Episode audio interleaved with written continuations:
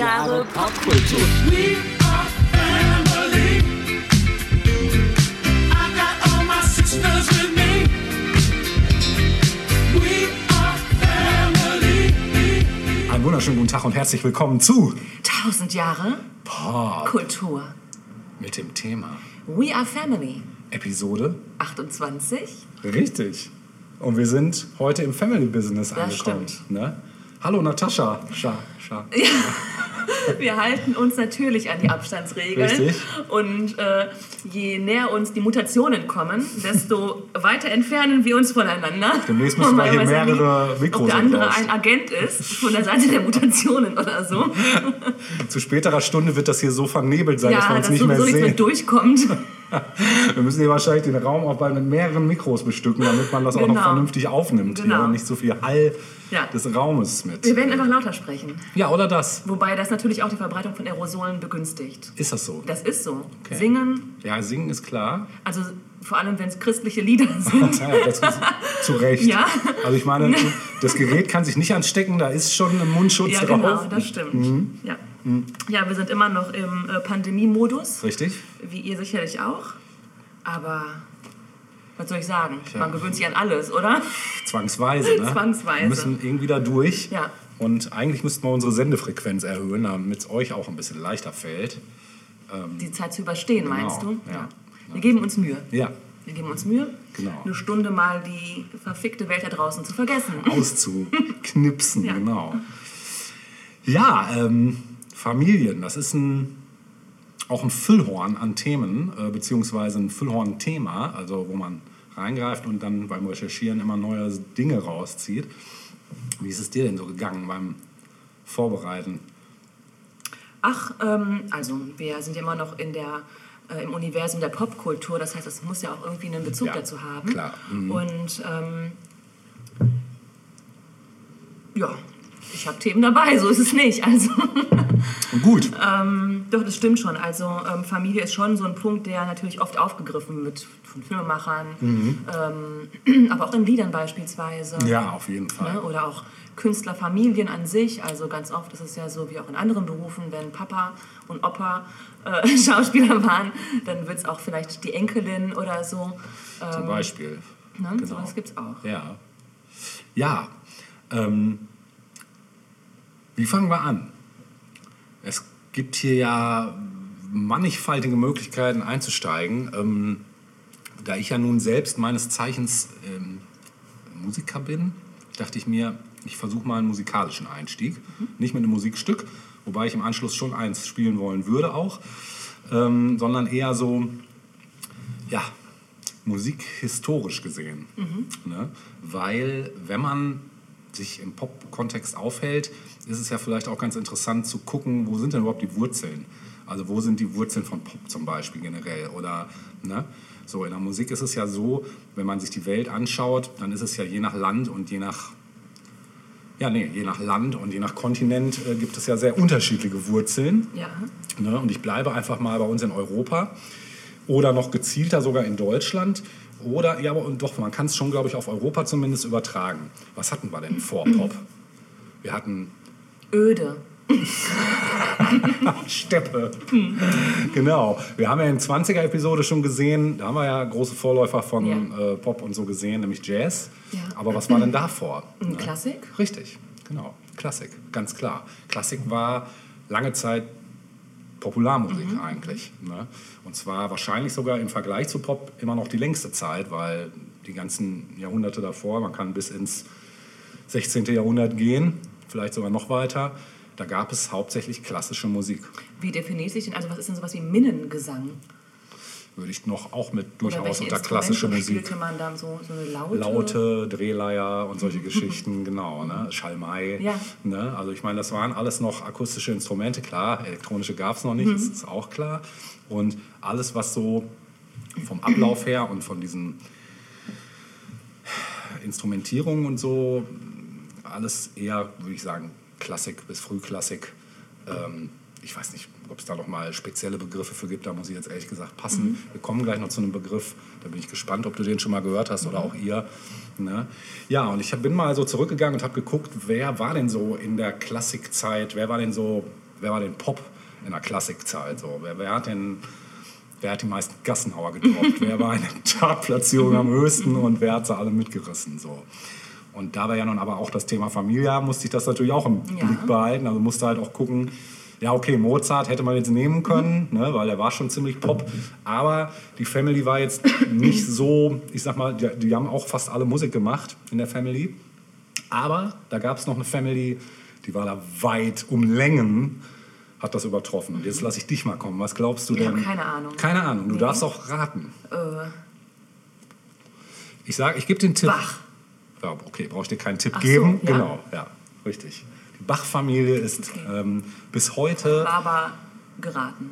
Ja, aber gut, sehr gut geraten. Sehr gut geraten. Ich wollte gerade den Tipp geben. äh, Wir haben den schon mal in in Ja. Sendung gehabt, nämlich in unserer allerersten, ähm, wo es darum ging, wer mich so, was Ja. Klassisches angeht, am meisten auch geprägt hat. Das war definitiv Bach und ich glaube, so geht es wahrscheinlich der kompletten Popkultur. Äh, wir werden da auch gleich noch mal kurz dann einsteigen. Aber die Bach-Familie ist halt wirklich so ein, ja, so ein Clan eigentlich, der Klassik-Clan, könnte man sagen. So, ne? Und ähm, ja, Johann Sebastian Bach, ähm, klar, den kennt jeder. Äh, der hat gelebt von 1685 bis 1750. Ähm, der wird von vielen als ja, der bedeutendste Komponist eigentlich der Geschichte angesehen, weil der ja nun auch einiges an Neuerungen. ja, eben, genau. Der hat ja überhaupt erst Dinge äh, ermöglicht, durch die wir das musikalisch haben, was es heute gibt. Also sprich, äh, wenn es jetzt so um Fachbegriffe wie das wohltemperierte Klavier und so geht, das gab es vorher alles nicht. Das hat er quasi mehr oder weniger erfunden. Und ähm, ja, sein musikalisches Talent hat er auch halt bereits in die Wiege gelegt bekommen. Und ähm, er stammte aus einer Familie, deren väterliche Vorfahren Kantoren, Organisten und Stadtpfeifer waren. Jetzt meine Frage an dich, was ist denn ein Stadtpfeifer? Ja, ich stelle mir da jemanden vor, der mh, vielleicht so kurz vor acht, bevor dann wirklich die ganzen äh, Bordsteine hochgeklappt wurden, durch die Straßen zog. Ähm, da wurden dann auch schon langsam die Laternen ausgemacht und der Stadtpfeifer spazierte da lang und dachte sich, ich mache jetzt mal so eine Art Serenade oder heißt das so? Serenade? Kann sein. Ja, sogar, und ja. Äh, spiele mal sowas wie mh, der Mond ist aufgegangen oder so. Damit hast du es eigentlich schon auf den Punkt gebracht. Ja. Man könnte fast denken, du hast in mein Skript geschaut. Im, Prinzip, Im Prinzip waren das die Stadtpfeifer. Ja. Und das war damals eine sehr verbreitete Zunft. So ähnlich wie du eben schon sagtest, die Minnesänger im Mittelalter. Ähm, genau. Und der Vater von, äh, von ähm, Johann Sebastian, äh, seines Namens Johann Ambrosius, der trompetete in Eisenach in der Hofkapelle des Herzogs. Und 1735 gab Johann Sebastian Bach einen Überblick über die musikalische Expertise seiner Verwandtschaft. Und im Werk Ursprung der musikalisch-bachischen Familie zählt er 53 Musiker mit dem Namen Bach auf. Das ist schon das mehr viel als Familie zwei muss man Hände. erst mal haben. Genau. Ne? Und ähm, Anna Magdalena Bach, die zweite Ehefrau des Komponisten, war eine ausgebildete Sängerin. Aus seinen beiden Ehen resultierten insgesamt vier Söhne, die berühmte Komponisten wurden, nämlich Wilhelm Friedemann Bach, Karl Philipp Emanuel Bach, Johann Christoph Friedrich Bach und Johann Christian Bach. Und zu Lebzeiten erlangten sie sogar eine größere Bekanntheit als ihr Vater, denn dessen Musik ist erst ab dem 19. Jahrhundert stärker äh, ja, aufgenommen worden. Ne? Ja, und die Musikerfamilie, äh, da waren die Bachs zwischen dem 16. und 19. Jahrhundert derart prägend in Mitteldeutschland, dass 1793 noch alte Stadtpfeifer in Erfurt Bache genannt wurden. Also es waren nicht die Stadtpfeifer, sondern die Bachen. Ne, genau. Obwohl zu dem Zeitpunkt äh, kein Nachfahre der Familie mehr unter denen war. Aber das war halt, hatte sich so eingebürgert, ne, der Begriff. Genau, und als Bach äh, von den 53 Musikern aus seiner Familie sprach, äh, konnte er nicht wissen, dass nach seinem Tod auch noch eine weitere Verwandte und Nachkommen sich der Musik widmeten. Zudem kannte er viele entfernte Angehörige der Bach-Familie gar nicht. Also kannte er nicht persönlich. Ein Überblick über den gesamten Stammbaum, den gab es damals nicht. Den gibt es übrigens auch heute noch nicht. Also äh, noch immer sind die ganzen Verzweigungen dieses Stammbaums nicht vollständig ausgewertet. Das muss, also das kann man sich nicht vorstellen. Wissenschaftler gehen dementsprechend teilweise davon aus, dass rund 200 Musiker aus der Familie Bach entstammten. Das ist schon, Wahnsinn. ja, das ist schon krass. ne? Ja, und ich glaube, also da haben wir keinen Vergleich mehr. Das ist einfach sowas veraut. So, ähm, ja, und um nochmal auf den Einfluss in den Pop zu gehen, in der ersten Episode hatte ich da schon mal was gespielt. Da habe ich mal so eine Coverversion von einem seiner bekanntesten Stücke von dieser holländischen Band Exception mal euch gezeigt. Und ähm, jetzt wollen wir aber mal auf ein ganz, ganz bekanntes Stück kommen aus den späten 60ern ähm, von einer Band namens Procol Harum, die mit ihrem wunderbaren Titel Whiter Shade of Pale sich genau eigentlich bei Bach eins zu eins bedienen. Nämlich, ja, Whiter Shade of Pale, das möchte ich jetzt mal als erstes hier Aber warte, bevor du es Ja. droppst, Ja, ha- haben die quasi gecovert, also Teile. ja die haben es ganz geschickt gemacht. Was haben die gemacht? Mhm. Äh, die haben diese Melodie genommen von Air und haben die ab einem gewissen Punkt anders laufen lassen als im Original. Aber der Anfang ist identisch Mhm. und man erkennt auch an der Melodieführung, dass ganz klar einfach ein bisschen an, der, an dem Lauf Mhm. gespielt wurde, der im Original einen anderen äh, tonalen Verlauf nimmt. Der wird hier einfach ein bisschen neu zusammengesetzt sozusagen. Und das ist eigentlich schon ziemlich geil. Alleine diese Idee ist geil, weil das Coole ist, die Bassbegleitung, also das, was die linke Hand am Klavier macht, ist identisch mit R. Und was die rechte Hand macht, eben partiell. Okay. Das heißt, die Grundatmo bleibt bestehen Genau. sozusagen. Genau. Ne? Und ähm, ja, ist zu Recht eins der, eins der von, von meiner Seite aus eines der schönsten Stücke aus den 60er Jahren, finde Da ich. hören wir jetzt mal ganz genau hin. Wir hören da jetzt mal ganz genau hin.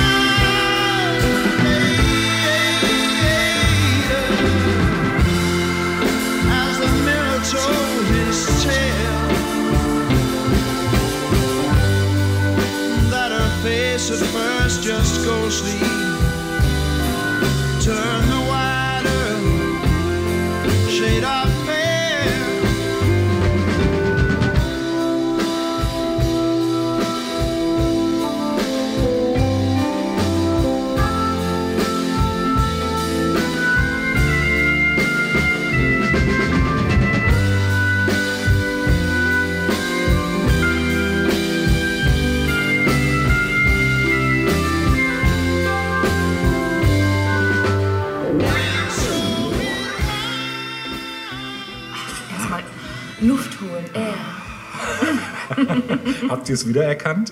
Ich werde mal beides, also ich werde auch das Original mal Das würde ich verlinken, vorschlagen, ne? ja. so dass ihr mal reinhören könnt. Ich habe es zwar auch in der allerersten Folge, aber die braucht ihr jetzt, könnt ihr natürlich auch gerne noch mal hören, aber das ist definitiv so ein Stück. Es ist auch schon mal komplett daraus gesampelt worden von irgendeinem Mhm. R&B-Typen. Ich weiß gerade nicht mehr, wer es war. Puff Daddy vielleicht sogar, ich glaube Mhm. sogar irgendwie sowas. Der hat mal von R gesampelt auch. Checken wir mal. Darf Vielleicht man gibt es ja, so eine Art YouTube-Compilation, wo das. Stück überall vorkommt. Bestimmt. Genauso wie dieser Choral in D. Stimmt, Ja, ja. Ja, auch wunderschön. Wunderschön. Okay. Gut, äh, wir bleiben beim Thema Familie Ja. und ähm, kommen zu etwas, das sich ein bisschen wie ein Märchen liest, muss man sagen. Also eine Art Märchen, wo die Anfänge sehr äh, bescheiden und hart waren und die betreffenden Familienmitglieder dann zu Ruhm und Ansehen aufsteigen konnten durch harte Arbeit, wie sich das gehört. Ja. Es begab sich im Jahre 1887 im weit entfernten Polen, im heutigen Polen, damals war es das noch nicht, da gab es einen äh, jungen Mann, der hieß Benjamin Wansal. Ich weiß nicht, ob ich das richtig ausspreche. Und er hatte den Gedanken, Polen zu verlassen oder das Gebiet damals zu verlassen und in die USA auszuwandern. Er war von Haus aus Schuster und Händler. Und äh, zwei Jahre später holte er seine Frau und die Kinder nach, die äh, auf einem Dampfer von Bremen aus in die USA schipperten. Dieser Dampfer hieß Hermann. Das fand ich besonders schön. Zuerst äh, ließ sich die Familie in Baltimore nieder. Ja. Dann gab es eine Phase in Kanada. Dort ähm, verdingten sich die Familienmitglieder da, damit, äh, Blechwaren an Trapper gegen Felle zu tauschen. Ah, krass. Ja. Ähm, aber das war dann doch wohl äh, nicht ganz so lukrativ und man zog wieder zurück nach Baltimore. Und ähm, inzwischen hatte man dann eben auch einige Kinder geboren, wovon leider nicht alle überlebt haben. Das war damals ja auch nicht ganz unüblich. Und ähm, diese Kinder waren unter anderem ein junger Mann namens Harry, äh, geboren als Hirsch. Also das war ein jüdischer Name, eine jüdische Familie, Harry die Hirsch. sich dann, bitte? Harry Hirsch. Mhm. Geil. Der Sohn Albert, äh, gebürtig Aaron. Der Sohn Samuel, Schmuel geboren. Und Jack als Jakob zur Welt gekommen. Das war damals gar nicht so unüblich, dass man, wenn man erstmal in Amerika war, quasi äh, Namen aus dem Jüdischen eingeenglischt hat. Vermutlich, um nicht weiter aufzufallen, weil man nicht genau wusste, wie würde man mit Juden umgehen Ja. In den USA und äh, insbesondere nach den Erfahrungen in Europa. Gut, ähm, wer waren denn diese Kinder? Die alle hatten einen Nachnamen, der nämlich auch eingeenglischt wurde, äh, nämlich Warner. Ah, Es waren die Warner Brothers, krass. von denen hier die Rede sein soll. Das ist, Aufregend, äh, ja, oder? Das ist krass. Ja, also ähm, letztlich ähm, zog man dann aber von Baltimore nach Youngstown in Ohio und ähm, der Sohn Harry eröffnete mit 18 Jahren einen Schuhreparaturladen. Äh, habe ich gesagt 18? Mit 15. 15. Mit 15 Jahren eröffnete er dort, bitte. Kinderarbeit. Ja, auch das war ja nicht unüblich Nee, damals. stimmt, ne? ja. Aber man sieht schon, Harry war mit 15 schon äh, relativ äh, ambitioniert. Mhm. Und ähm, wusste eben, dass ähm, sich auch alle Familienmitglieder beteiligen mussten, um ein bisschen Kohle in die Kasse zu bringen. Der Vater arbeitete dann tatsächlich auch in seinem Schuhre- Schuhreparaturladen ähm, und hat sich dort dann wiederum Geld angesammelt, um später einen Lebensmittelladen zu eröffnen, der Vater. Äh, andere Jobs innerhalb der Familie waren zu der Zeit Fahrradladen, Seifenverkäufer, Eiscremeverkäufer. Also man schaute halt, wo gab es Möglichkeiten, um Kohle irgendwie zu verdienen. Ähm, zu Beginn des 20. Jahrhunderts äh, wurde dann aber quasi der Kurs, den die Familie einschlagen würde, sichtbar. Und zwar kauften die Brüder einen Filmprojektor. Und ähm, sie zeigten dann fortan Filme in Pennsylvania und Ohio in Zelten. Also es waren quasi wie so Wanderfilmvorführungen, die sie dort äh, aufgezogen haben. 1903 haben sie dann ein eigenes Kino eröffnet in Pennsylvania. Und ab 1907 produzierten sie eigene Filme. Äh, 1918 war es dann soweit, dass sie ihren ersten eigenen Spielfilm produzieren konnten. Der nannte sich My Four Years in Germany. und dieser Film wurde ein Hit. Ich weiß jetzt gar nicht genau, worum es darin ging und warum es ein Hit wurde, aber es wurde ein Hit. Im gleichen Jahr war dann irgendwie klar, okay, wir müssen das Ganze ein bisschen größer aufziehen.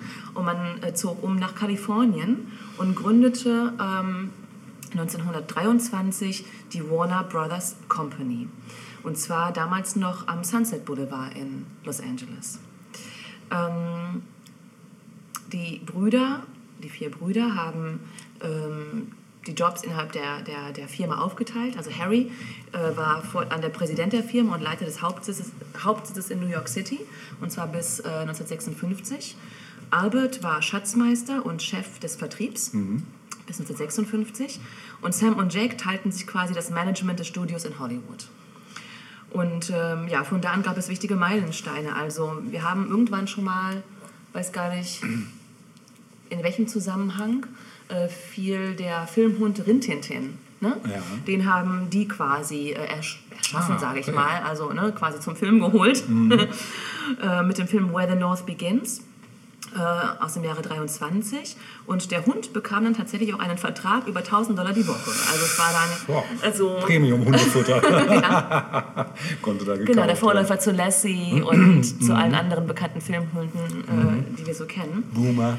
Bitte? Boomer. Boomer, genau, der Streuner, ja.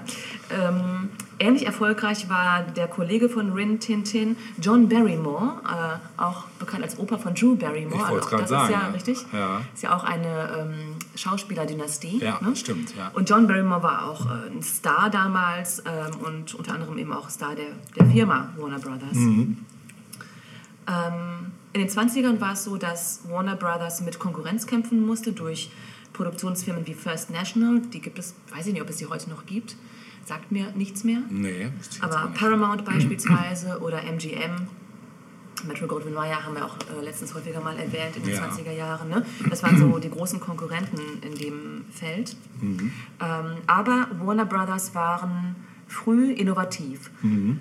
Äh, ab 1925 drängte Sam darauf, endlich sich dem Tonfilm zu widmen Mhm. oder dem, dem, dem neuen Ding namens Synchronisation. Auch das haben wir ja auch schon mal angesprochen in unserer 20er-Jahre-Folge. Mhm. Ähm, und Harry war zuerst dagegen ähm, und gab dann doch seine Einwilligung, aber erstmal nur als Hintergrundsound, also im Sinne von Hintergrundmusik.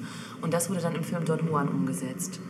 Ähm, der erste Tonfilm, den haben wir auch schon mehrfach erwähnt, The Jazz Singer, der stammt auch aus dem Hause Warner Brothers.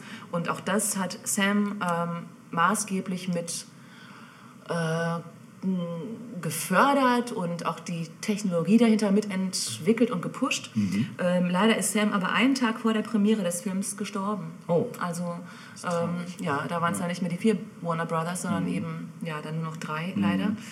Ähm, in der Zeit ist man dann auch vom Sunset Boulevard nach Burbank umgezogen. Dort hat man dann Land gekauft und ein großes Studio gebaut. Äh, Sunset Boulevard war dann zu der Zeit schon eher so die Skid Row, eher so, also des Filmmachens. War einfach nicht mehr angemessen für die Größe des Filmstudios. Ähm, dann gab es den nächsten Meilenstein äh, durch die Warner Brothers, nämlich den Film On with a Show von 1929. Das war dann der erste Film, der komplett in Ton und komplett in Farbe gedreht wurde. Äh, 1930 wieder eine Innovation im Bereich Animation. Looney Tunes, Ach. ebenfalls aus der Feder, äh, Feder, aus der Feder der Brüder. Krass. Ähm, ja. Ab 1936 kam dann die Figur Schweinchen Dick dazu. Kennst du vielleicht auch noch? Schwick, ja.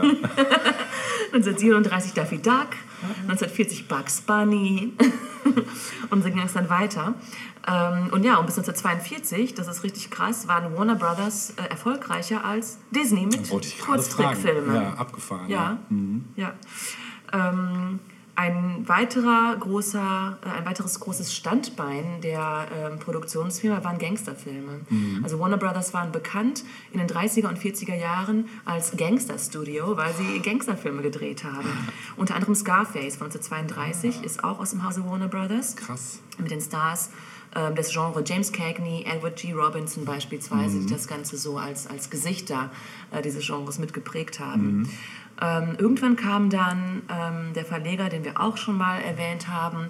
Ich merke irgendwie, je weiter wir voranschreiten mit unserem Podcast, desto häufiger äh, fallen bestimmte Namen, weil wir sie einfach vorher schon mal erwähnt Absolut, haben. ja. ne? Da komme ich gleich auch noch mal zu. Ja. zu. Und Hearst, Mhm. ähm, wie gesagt, hat dann irgendwann ähm, mit Warner Brothers kooperiert und so kam dann auch wieder ein bisschen mehr Geld rein. Also Mhm. so richtig, ähm, also sie waren zwar erfolgreich mit ihren Filmen, aber ähm, finanziell hat sich das jetzt noch nicht so so riesig niedergeschlagen. Mhm. Ne?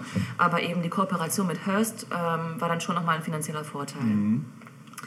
Ja, die Gangsterphase wurde dann beendet durch- den Hays Code. Auch den haben wir schon mehrfach erwähnt. Also diesen Sittencode, würde ich es jetzt mal nennen, der eben ja, was wie Schießereien oder Gewalt in Filmen untersagt hat, unter anderem.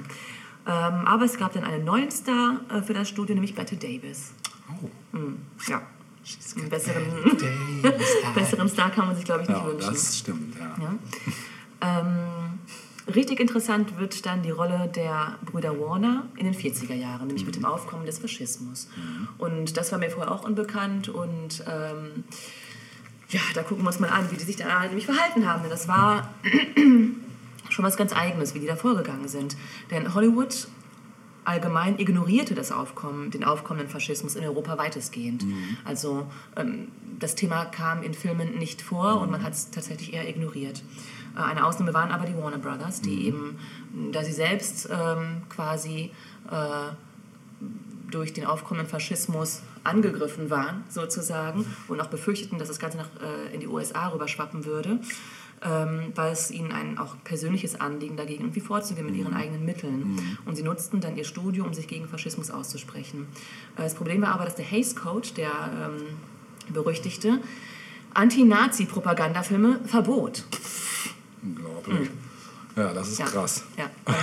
Äh, äh, zeigte sich äh, vermeintlich neutral, vermutlich. Ja, ne? Aber das war natürlich ganz neutral. und gar nicht neutral. Nee. Ja. Ähm, Jack und Harry waren aber davon völlig unbeeindruckt von, von den Vorgaben des Hays Code Mhm. und versuchten äh, im persönlichen Kontakt zum Kongress und zum Präsidenten Roosevelt ähm, die Dinge äh, zu beeinflussen. Und sie versuchten, äh, Kongress und Präsident zu überzeugen, gegen Hitler zu intervenieren. Ähm, sie gingen so weit, dass sie beispielsweise an die Briten zwei Spitfire-Flugzeuge äh, spendeten, um, weil die Briten waren da ja auch schon im, äh, im Kampf gegen die Deutschen. Ne? Ähm, und vor allem Harry ähm, überzeugte dann auch Jack, dann Geschäftsverbindungen nach Deutschland zu stoppen. Das war bereits 1934 der Fall. Also das ist wirklich, Krass. da haben die wirklich frühzeitig erkannt, worauf das Ganze hinauslaufen Mhm. könnte. Ähm, ja, Warner Brothers war das erste Studio, das Anti-Hitler-Inhalte aufnahm, und zwar in Form von Animationsfilmen. Ähm, dann gab es äh, Filme im Doku-Stil, wie beispielsweise Black Legion, wo die Faschismusbewegung in den USA äh, dargestellt wurde und thematisiert wurde. Oder auch Confessions of a Nazi Spy war der erste Film mit Nazis äh, als Feinde im, im Thema. Ja, irgendwann war dann auch, als dann klar war, dass die USA äh, Stellung be beziehen würden äh, in Bezug auf Nazi-Deutschland, ähm, irgendwann hat dann eben auch der Hays Code, beziehungsweise die Organisation dahinter, die PCA, ähm, ja, sich dazu durchgerungen, ähm, ihre Nazi-Regeln sozusagen zu ändern und hat dann eben auch Filme mit Anti-Nazi-Inhalt zugelassen. Ähm, weitere Warner-Kurzfilme zu dem Thema folgten. Ich erinnere mich noch an, das ist jetzt zwar Disney, aber ich erinnere mich noch an irgendeine Donald Duck-Folge, wo mal Ach, ja? Hitler Thema war. Ja. Ich weiß gar nicht, ich glaube, die ist, war lange auf dem Index und ist es aber, glaube ich, nicht mehr. Da müsste ich nochmal recherchieren. Mir warum war das auf dem Index? Wegen der Symboliken da drin, da waren auch Hakenkreuze tauchten Ach, in Deutschland und auf dem Index, also jetzt nicht ja, das, zwingend, das weiß ähm, ich nicht genau, ob das nur in Deutschland war. Aber ich weiß, dass es halt, ähm, du konntest das so ohne weiteres nicht sehen. Ich bin da irgendwann mal drüber gestolpert. Ja. Und ich weiß nicht, ob man es mittlerweile, also ob es mittlerweile, ähm, da müsste ich nochmal nachschauen. Da gucken wir mal. Vielleicht finden wir noch ein paar äh, interessante Fundstücke Ja. im Archiv. Ja. Ähm, okay, es gab dann noch so ein paar andere, ich sag mal, Stolpersteine, die sogenannten Nye-Clark-Hearings. Ähm, das ist schon ein bisschen äh, umfangreicher, da jetzt darauf einzugehen, würde ich jetzt nicht machen, aber ähm, daraus resultierten antisemitische Ressentiments, insbesondere gegen Hollywood. Erwähnt sei es nur hier, weil es bis heute immer wieder ähm, diese, diese, diese Ressentiments gibt und ähm, Behauptungen, Hollywood sei so und so und da sind ja nur Linke und so weiter. Ähm, ja, schön, wenn es so wäre. Das ist ja, hast ja eine aktuelle Ähm, Aber ne, Diskussion. von auch. bestimmter Seite kommt ja immer wieder irgendwie Bashing gegen Hollywood, Mhm. so, ne, was auch so Politik betrifft und so. Ähm, ja, spätestens ab 1941, als die USA in den Zweiten Weltkrieg eingetreten sind, konnten Warner Brothers dann auch ungestört ähm, solche Inhalte produzieren. Mhm. Ähm, es gab dann ja, Meilensteine wie einen, den du letztes oder vorletztes Mal besprochen hast, Casablanca. Casablanca, genau. Auch aus dem Hause Warner Brothers. Oder der Malteser Falken, den Film habe ich nie gesehen, ist Nee. aber auch ein Begriff. Das ne? kenne ich tatsächlich nicht. Müssen wir mal gucken, ist Ja. vielleicht auch lohnenswert. Ja. Ähm, ja, Stars dieser Zeit waren Humphrey Bogart, Lauren Bacall und dann ein bisschen später auch Doris Day. Ne? In den 50ern widmete, widmete man sich dann auch ein bisschen stärker, als dann auch der Krieg vorbei war, nochmal sozialkritischen Themen durch Filme wie Endstation Sehnsucht oder auch Denn sie wissen nicht, was sie tun, den wir auch letztens in unserer äh, Meilenstein- oder Classics-Folge besprochen haben. Ähm, aber auch das Thema Fernsehen wurde dann interessant für die Warner Brothers, insbesondere in Form von Western-Serien, sowas wie Cheyenne zum Beispiel, sagt ihr noch was, Ja. ne? Äh, aus dem Jahre 55. Aber auch eine tolle Serie wie 77 Sunset Strip, die dann ja auch später Mhm. Wir auch in. Wiederholungen in Deutschland lief, kam auch schon mal vor in Ja. unserem Podcast, genau. Und inzwischen aber waren einige der Warner Brothers auch schon in Rente. Ne? Ja. Also wir sind jetzt inzwischen ähm, in den 50er Jahren angelangt und man bedenkt, wann die Jungs angefangen haben. In den 10ern und 20ern war klar, so Ja. langsam musste da ein Generationenwechsel stattfinden. Ähm, zu 56 hat dann Jack das Präsidentenamt übernommen, Jack Warner, und zwar bis 1972. Ähm, aber schon 1966 hat dann Jack die Kontrolle an Warner Brothers an Seven Arts Productions äh, verkauft. Und zwei Jahre später hat wiederum Seven Arts Productions ähm, seine Kontrolle an äh, eine Kooperation namens Kinney Corporation verkauft. Dann sagen mir so in dem Sinne jetzt nichts die Namen. Ähm, ja, und Jack war eben derjenige, der am längsten bei Warner Brothers aktiv war. Bis 1972 insgesamt umfasste seine Karriere mehr als 25, äh, für 45 Jahre Wow. als Hollywood-Produzent. Das Krass. ist äh, tatsächlich so äh, unvergleichlich. Ja. Ja, das Verhältnis zwischen den Brüdern war nicht immer reibungslos. Also insbesondere als der Bruder Sam verstorben war, gab es ja man- manchmal so ein paar ähm, Dreiecksgeschichten zwischen den Brüdern, die jetzt nicht immer so äh, reibungslos verliefen. Aber alles in allem hat man eben dieses Projekt Warner Brothers doch ähm, ja, erfolgreich weiter, weiter betrieben. Ne? Ähm, und insbesondere Jack als langjähriger Präsident ähm, hat auch viele der Topstars angeheuert, von denen ich vorhin gesprochen habe und eben auch in diesem Bereich der sozialkritischen Filme gefördert, für die Warner Brothers dann irgendwann auch berühmt wurde. Ähm, Jack war insgesamt ein interessanter Charakter, denn eigentlich hatte er recht gegensätzliche Charakterzüge. Also ähm, zum, er, war, er war von Haus aus Republikaner, ja? ähm, unterstützte aber den New Deal von Roosevelt, so, ähm, war ganz früher Antifaschist und nach dem Zweiten Weltkrieg äh, Antikommunist, also hat sogar vor dem Ausschuss, McCarthy-Ausschuss gegen äh, linke Kollegen ausgesagt und solche Geschichten. Also ein sehr widersprüchlicher Typ so. Ne? ähm, ja, als dann schon so langsam die Ära der Brüder ähm, zu Ende war, ähm, klar, Warner Brothers gibt es bis heute, ne? ähm, hatte Warner Brothers aber auch wieder ähm, Innovationen am Start. Unter anderem ähm, wurden Schauspieler, bekannte Schauspieler als Co-Produzenten zugelassen, beispielsweise Paul Newman, Robert Redford, Barbara Streisand, Clint Eastwood. Ähm, dann fingen sie an Verfilmungen von DC Comics, wie beispielsweise Superman oder Batman, ne? auch alles Warner Brothers. ja, stimmt. Ja, 1990 war es dann so, dass Warner Communications mit Time Inc. fusionierte Ah, und seither haben wir ne, Time, Time Warner, Warner. kennen wir auch, genau, und äh, ist auch seither die größte Medien- und Unterhaltungsfirma der Welt. Mhm.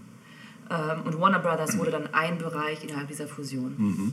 Ja, ich finde eine absolute Erfolgsgeschichte. Mhm. Krass, ja. Und ähm, ja, aus, aus Familienhand geboren sozusagen, Mhm. aus einfachsten, wirklich einfachsten Verhältnissen ein Weltimperium zu schaffen, ist, Ja. also, das, Das- muss man erstmal hinkriegen. Ne? Und das auch noch in, innerhalb eines Familienverbundes, was ja auch nicht mal so einfach ist. Also, ich glaube, wir kommen äh, heute und auch in der nächsten Woche mal auf Beispiele, wo Familien nicht immer so gut miteinander zurechtkommen. Ne? Aber dass man all diese Widrigkeiten quasi zur Seite gestellt hat, um quasi das große Ganze, nämlich das gemeinsame Projekt zu fördern und nach vorne zu bringen, das ist schon ganz geil, Ja, ich. auf jeden Fall. Vor allem, wenn du überlegst, dass sie alle ganz anders erst gestartet haben und dann mit einem Ding durch, durch die Decke gegangen sind, was völlig gar Ja. nichts mit dem zu tun hatte, was sie vorher gemacht haben. Genau, genau. Ja, ja ähm, ich habe mir überlegt, okay, äh, welche Musik spiele ich? Ja, Und da ich ähm, tatsächlich gar nicht so sehr äh, im Verlauf auf ähm, Musikerfamilien eingehen werde, hatte ich mir gedacht, okay, dann nehme ich die doch, äh, in die Musikbeiträge mit auf. Und habe mich jetzt entschieden äh, für die inzwischen nicht mehr existente Brüderband Clips, Hip-Hop. Ja. Ne, also Pusha T, Ja. das war ja ein, einer der Brüder und Malice, und heute No Malice genannt, ähm, der andere Bruder, die, der Clips ausgemacht hat. Und von, ich glaube, ihrem letzten gemeinsamen Album aus dem Jahre 2009 ähm, würde ich sagen, hören wir jetzt den Song Popular Demand Ja. featuring Cameron und produziert interessanterweise von den Neptunes. Ach, Ja, guck mal, die kommen bei mir später auch noch dran. siehst du. Wie Ja, da freuen wir uns jetzt schon drauf. Das jetzt so als Einleitung sozusagen. Sehr cool. Ja. Dann viel Freu Freude damit. Mommy, you miss me, don't you? Haters, wish you could hit me, don't you? you should call me uncle. I understand. I'm backed by popular demand. That new CL slide outside of Popeyes, eating chicken and fries. Yeah, come holla at your uncle. I understand. I'm backed by popular You are now demand. listening to. Used to bag working VA at the Econo Now I'm laying out at the Delano twisted, the Uzis in the line and no. Hollow tip dum dums, he flesh like piranhas though. Such a scary thing to hear the soul sing Geronimo. Pull up in the CL, the shit's astronomical. Hoes lining up on the curb, they fall like dominoes. Used to have this white bitch, she looked like Madonna though. Heard that she fucking LeBron, but shit, I don't know. Like that Bron Bron, I had that long time ago. Butt naked on the balcony at the Delano. I mean the Delano, Mean Pharrellino, the headshot bitch from DC, AP, let him know. Yeah, that bitch was hot. Yeah, yeah, but it was time to go. Them hoes coming eeny, meeny, miny, mo. Yeah, Mommy, you miss me, don't you? Haters, wish you could hit me, don't you? crazy You should call me uncle. I understand. I'm backed by popular demand. That new CL slide outside of Popeyes, eating chicken and fries. Yeah, come holla at your uncle. I understand. I'm backed by popular demand. Look at show. Damn. Mommy good to the cuticles. I'm Ken. What's your name? Beautiful like Miss. I can get used to you. If you knew what I used to do. But call me Uncle. Yeah, Uncle Ken. I tax. Like Uncle Sam. From the jungle niggas bundle grand fumble or you crumble. Get murked on the humble. And the gat on the belt on the hip.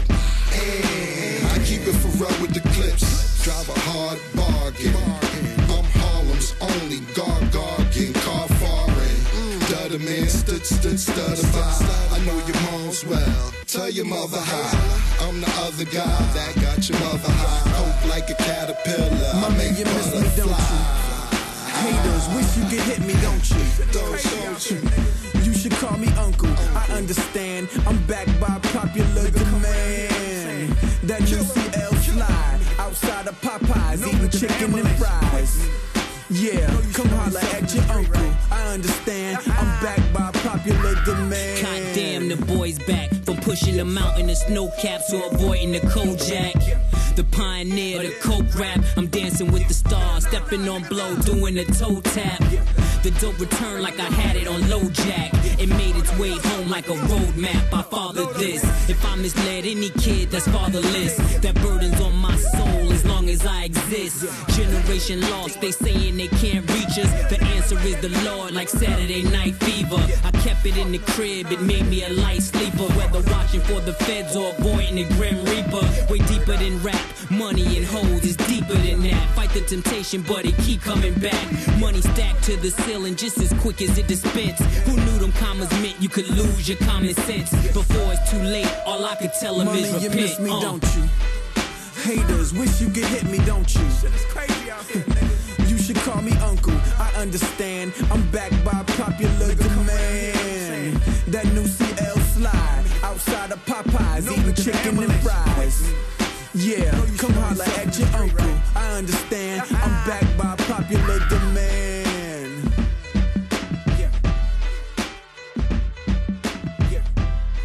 Ja, nice. Ja, das war doch schön. Ähm, sowohl die Mucke als auch das Thema. Und ich dachte mir, wir bleiben mal beim Thema Film. Beziehungsweise ich wechsle mal ins Thema Serie. Und komme zu einer nicht ganz so realen Familie. Oh, oh. Also, ich habe ja, ich muss dazu sagen, ich habe ja auch noch äh, eine Serien oder zwei Serienfamilien im Vergleich dabei. Ja, da bin ich sehr gespannt. Und vielleicht, vielleicht Vielleicht. gibt es eine Überschneidung. Das wäre tendenziell möglich, weil, wobei es gibt ja schon sehr viele Familienserien. Ja. Ich rede jetzt von ein- einer sehr alten Familienserie. auch. Ah, okay. Um genau zu sein, einer schwarz-weißen. Ja, ich auch. Aber ich habe wie gesagt zwei und dann könnte ich auch einsteigen. Ja, da bin ich sehr gespannt. Da bin ich jetzt sehr gespannt. Ich lasse den Namen mal noch nicht fallen, Ja. denn äh, lustigerweise ähm, ist es eine, ja, eine Serie, äh, die ein Zeichner geboren ja, hat. Ja, ich weiß, was du meinst. Dann würde ich mal den Vergleich dazu dann bringen, der anderen ähnlich gestrickten Familie. Das, das ist super. Das ist abgefahren, ja. Ja. Also du meinst auch die Serie des Zeichners von Charles Adams? Ja, richtig. Krass. Okay, ja. Zuhörer und Zuhörerinnen aufklären. Abgefahren, Fang mal geil. Ja, ich hatte das nämlich auch kurz gedacht, die könnte man eigentlich gut vergleichen. ne? Du meinst wahrscheinlich die vergleichen. Monsters, Richtig, ne? ich, genau. äh, es geht um die Adams Family natürlich. Genau, natürlich, ne? ja. Und im Vergleich die Monsters habe ich, äh, ich habe das quasi als Vergleich Super. vorbereitet, aber es ist super, weil ich dich dann schön ergänzen ja, kann. das ist glaube ich. perfekt, perfekt, weil die Monsters hatte ich nämlich jetzt ausgespart. Ja. Warum Ähm, eigentlich? Lass uns mal anfangen, denn ich bin mir sicher, dass du beides als Kind geguckt hast. Definitiv, Ja. genau. Und was mochtest du als Kind lieber? Als Kind mochte ich tatsächlich die Monsters Schon lieber. irgendwie. Ja. Warum eigentlich? Ich weiß es nicht. Wahrscheinlich, weil ich ein riesiger Frankenstein-Fan war und so. einfach der Hauptkollege von den Monsters Ja. auch aussah. Ja, genau. genau. Deshalb äh, waren die Monsters haben mich erstmal angesprochen. Hatten aber die Adams Family ja einen Butler, Mhm. der aussah wie Frankenstein. Insofern, äh, ich fand es bei den Adams Families war es ein bisschen derber noch als bei den Monsters. Bei den Monsters Ja, war die es waren so, ein bisschen kind, ki, äh, äh, kindfreundlicher. Genau, genau. Und ich hatte ja schon relativ frühen Hang zu Sarkasmus. Der wurde natürlich bei Konnten die Monsters nicht stillen. Nee, nein, überhaupt Nein. nicht. In keinster Weise. Das war eher so, ich sag mal, die Monsters waren wie so eine gruselige Sitcom und die Adams Family war so schon, das war schon der Mhm. Next Teil. Level, ja. genau, Next Level Shit, genau. Richtig. Dann würde ich sagen, fang du doch mal an und ich würde versuchen, zu, mit, dem, mit den Monsters als Vergleich zu ergänzen. Super, du kannst gerne immer zwischen, dazwischen gerätschen, wenn du meinst, dass da jetzt, ne, das Ja. wäre, wäre sogar sehr gut, weil den Vergleich, wie gesagt, habe ich jetzt nicht Mhm. gezogen. Äh, aber tatsächlich das considered erst und dann aber nicht gemacht. Mhm. Genau. Vielleicht, ja, egal.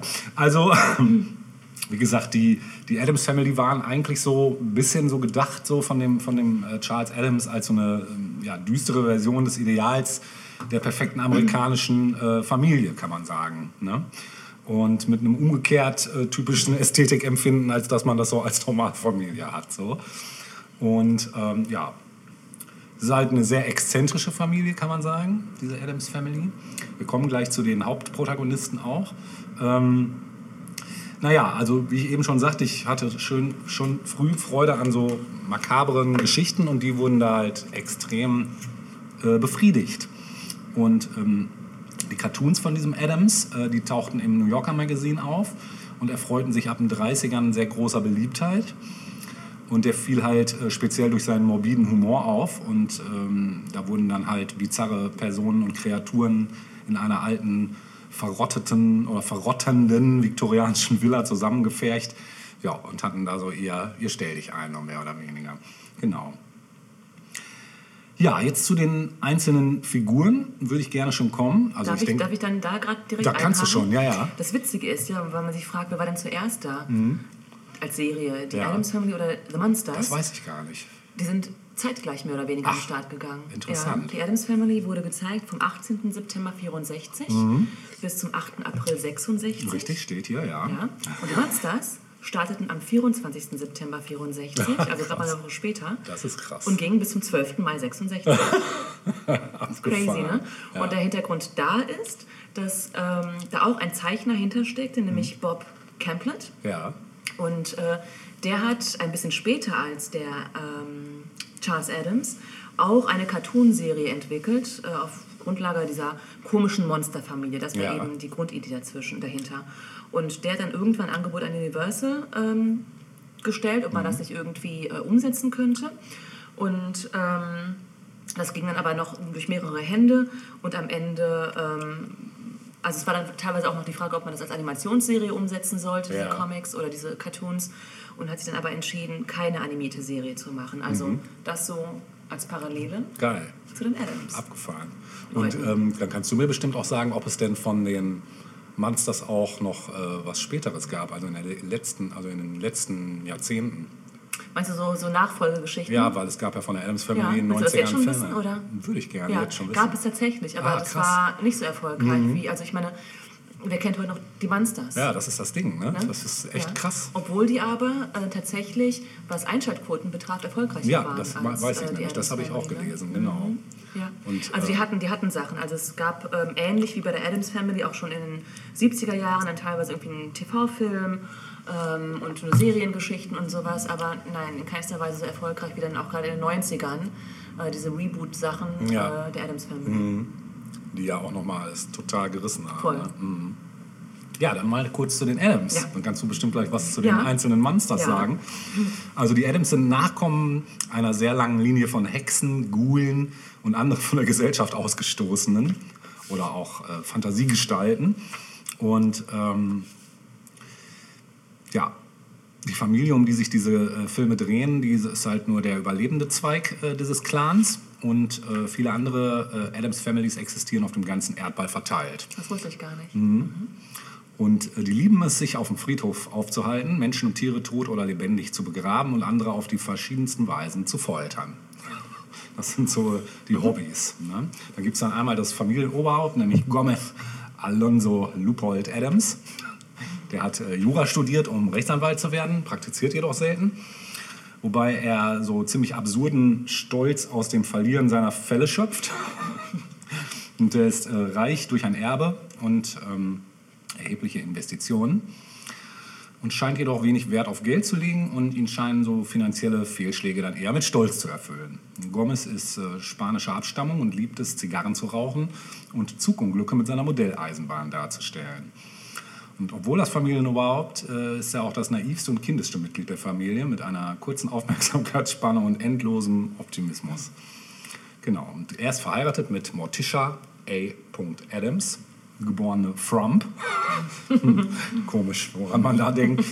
Einer vampiristischen Frau, die nur lange schwarze Gewänder trägt und für ihre dunkle Schönheit bekannt ist und Gomez verführt, indem sie Französisch spricht. Beide sind nach vielen Jahren Ehe immer noch sehr ineinander vernarrt und sie entstammt ebenfalls einer langen Linie von abnormalen Missgeburten, Sonderlingen und Wahnsinnigen. Ihre Lieblingsblumen sind Rosen mit abgetrennten Köpfen. Im Gegensatz zu Gomez ist sie weniger verspielt und legt eher Wert darauf, dass alles in der Familie so mit rechten Dingen zugeht. Also hat die Hosen an, um es auf Deutsch zu sagen. Und in der Fer- Fernsehserie äh, hat sie eine riesige fleischfressende Pflanze namens Kleopatra. Mhm. Die haben natürlich auch Kinder, nämlich Paxley und Wednesday. Ähm, Wednesday war ursprünglich ein stilles, etwas kümmerliches Kind, erfüllt von Leid. In der Fernsehserie wurde sie als ein besonnenes und lustiges Kind dargestellt, das sehr gut verbunden mit seiner Haustierspinne Homer ist. Ihr Lieblingsspielzeug ist ihre Puppe Marie Antoinette, die ihr Bruder Paxley geköpft hat und die sie oft Besuchern vorführt. Und die nachfolgenden Filme gaben ihr eine ernste und gefühllose Persönlichkeit mit morbidem Humor und zeitweise mel- melancholischen Phasen und dem ständigen Drang, ihren Bruder zu verletzen oder wenn möglich zu ermorden. Sie setzt zwar oft ihre Mordpläne durch, doch Paxley stirbt halt nie. Die Adams scheinen immun gegenüber ihrem eigenen Spielzeug zu sein. Ja, Paxley seinerseits ist entweder äußerst vergesslich in Bezug auf die Leiden, die seine Schwester ihm zuzufügen versucht, oder ein naiver Unterstützer dieses Vorhabens. Bei seinem ersten Auftritt wurde Paxley als das diabolische, böswillige zu streichen aufgelegte Nachbarskind beschrieben. Und in der Fernsehserie wurde er der ältere Bruder und handwerklich begabtes Genie, welches unter anderem einen Desintegrator erfindet, auch wenn seine Brillanz in den Filmen dann eher später verloren ging, in denen er unterdurchschnittlich intelligent erscheint. Und in der Fernsehserie hat er einen Kraken namens Aristoteles als Haustier. Hm. Ja, dann gibt es natürlich noch ein paar andere Familienmitglieder, nämlich zum Beispiel Onkel Fester. Hm. Äh, in der ursprünglichen Serie war äh, Fester Mort- Morticias Onkel und damit eigentlich kein Adams, auch wenn er den Familiennamen oft sein eigen nennt. Hm. In allen anderen Zeichentrick- und Realfilmen wurde Fester Gomez älterer Bruder und damit Onkel von Wednesday und Paxley. Onkel Fester kann in seinem Mund Glühlampen zum Leuchten bringen. In der Fernsehserie wird er als etwas heimtückisch dargestellt und hat erhebliche Probleme, eine passende Braut zu finden. Zudem experimentiert er gerne mit Sprengstoff herum, ein Hobby, das er mit Paxley übrigens auch gerne teilt. Dann gibt es noch Granny, Die Großmutter, die ist nur in der ähm, Zeichentrick- und Realfernsehserie der 60er Gommes Mutter. In allen anderen Darstellungen ist sie Mortishas Mutter. Bis heute wird die genaue Verwandtschaft etwas schwammig behandelt. Granny liebt, es zum, äh, Granny liebt es zum Beispiel im Keller mit Alligatoren zu ringen und düstere Prognosen aus toten Tieren herauszulesen. Gelegentlich klettert sie auch auf fremden Häusern rum. Und Sie hat graue wilde Haare und trägt oft eine braune Kutte. Dann hat die Familie noch so ein paar andere äh, Mitbewohner, wie zum Beispiel ähm, das eiskalte Händchen. Das ist eine abgetrennte Hand. Das ist eine geile Idee Ja, gewesen. voll, ja, total. Die heißt im Englischen übrigens Thing, T-Thing. Und erfüllt oft äh, abnormale, äh, äh, Quatsch, normale alltägliche Aufgaben wie das Einholen der Post oder der Zeitung. Allerdings ist äh, weniger ein Haustier, sondern eher ein Kindheitsfreund von Gomez. Und ursprünglich ist sie nur in der Kiste vorhanden, wurde durch die Kinofilme dann aber endgültig mobil und jagt auf den Fingerspitzen trippelnd durch die Villa. Und Weißt du, was ich noch dazu gelesen habe? Mhm. Äh, woher diese Hand stammt? Wohl von einer Kreatur, die so schrecklich war, dass einzig die Hand abgetrennt wurde, weil die noch einigermaßen erträglich war für das menschliche Auge.